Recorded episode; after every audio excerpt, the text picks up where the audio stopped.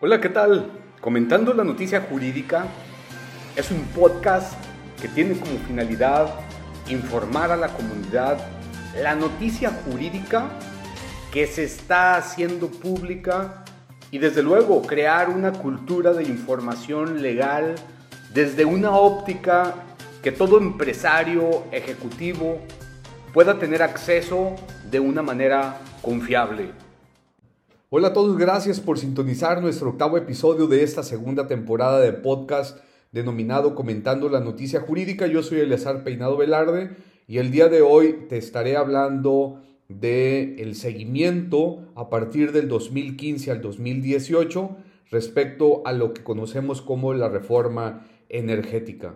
De conformidad con el artículo décimo transitorio de la Ley de Hidrocarburos aprobada el, el 5 de agosto del 2014 y publicada en el Diario Oficial de la Federación el 11 de agosto del 2014, establece pues,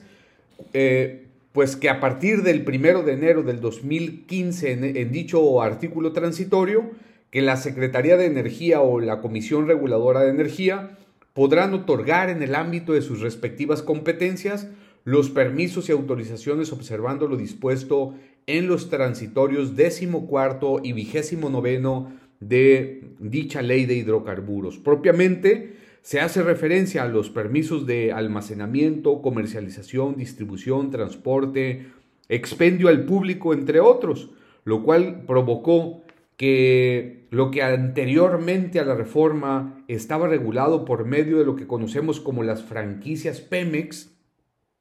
pues a partir del día primero de enero del año 2015 fue necesario que todos los que explotaban una estación de servicio en su modalidad conocida también como gasolinera, contaran con un permiso de expendio al público aprobado y autorizado desde luego por la Comisión Reguladora de Energía. Por tanto, podemos decir que el año 2015 fue el año de los permisos, en donde todo el sector gasolinero tuvo que aprender a dar trámite, reunir requisitos que la propia Comisión Reguladora de Energía estableció como un elemento indispensable para poder operar. Así, pues también como toda la cadena de valor, es decir, todos aquellos eh, permisos de comercialización, almacenamiento, distribución, eh, transporte, que fue requerido y fue necesario, por lo tanto, que todos ellos tuvieran un permiso para poder seguir explotando comercialmente su actividad. Ahora bien, encontramos también eh, que en el artículo decimocuarto transitorio, fracción segunda, párrafo segundo, nos estableció que si las condiciones de mercado lo permitían, los permisos para la importación de gasolinas y diésel podrán otorgarse a cualquier interesado que cumpla con las disposiciones jurídicas aplicables.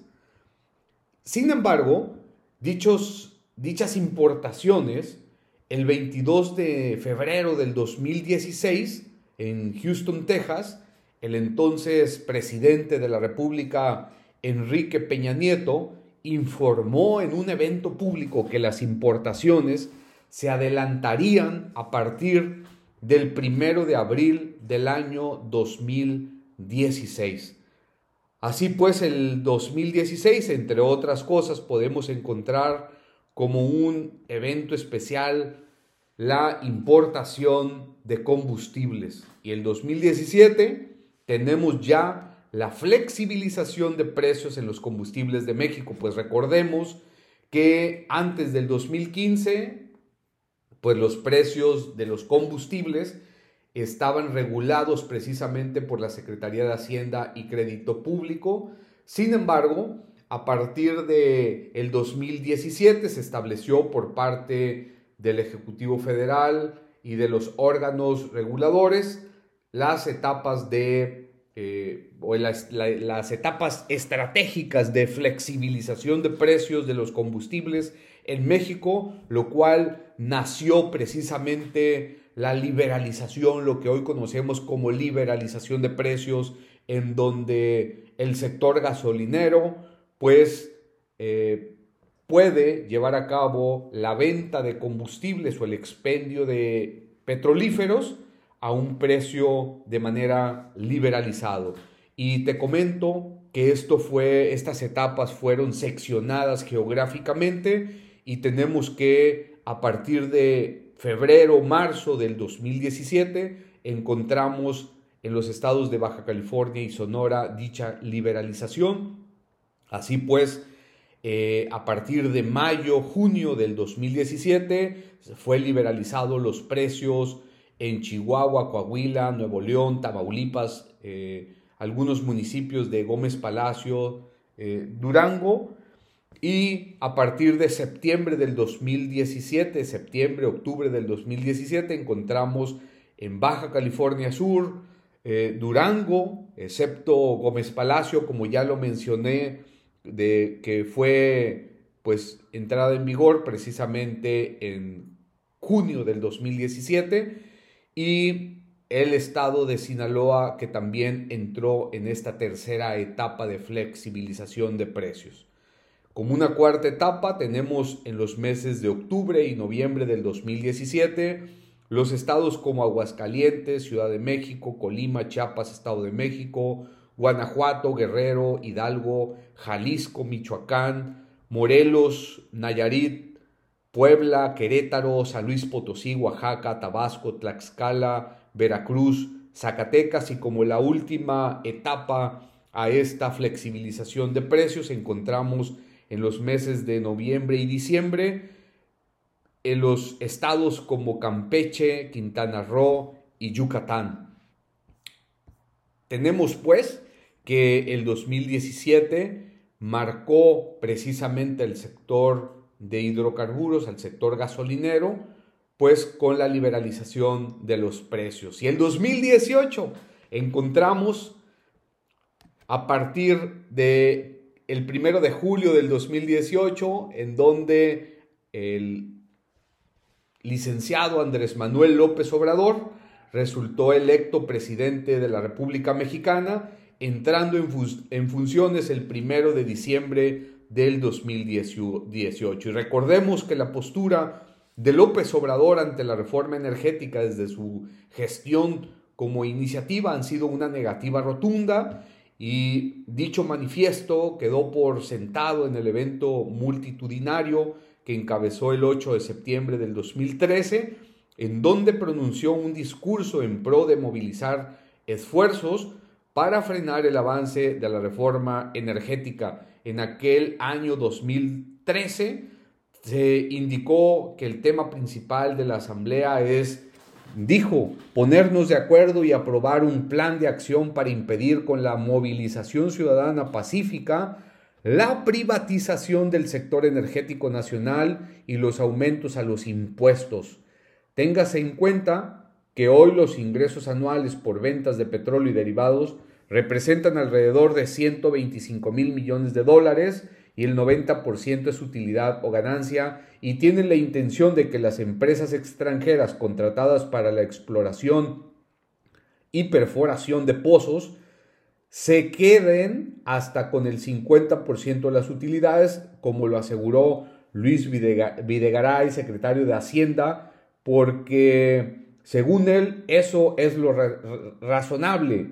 En primer lugar, en primer lugar, como ellos mismos lo han señalado, quieren con la reforma al artículo 27 de la Constitución otorgar contratos de utilidad compartida, es decir, pretenden que se compartan las ganancias del petróleo, que son del pueblo de México, con empresas petroleras extranjeras,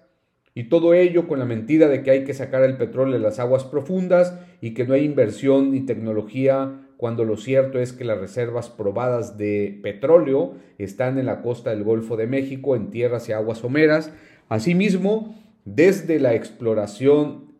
expropiación petrolera, los trabajadores y técnicos mexicanos siempre han sabido extraer el petróleo. En cuanto a la falta de inversión,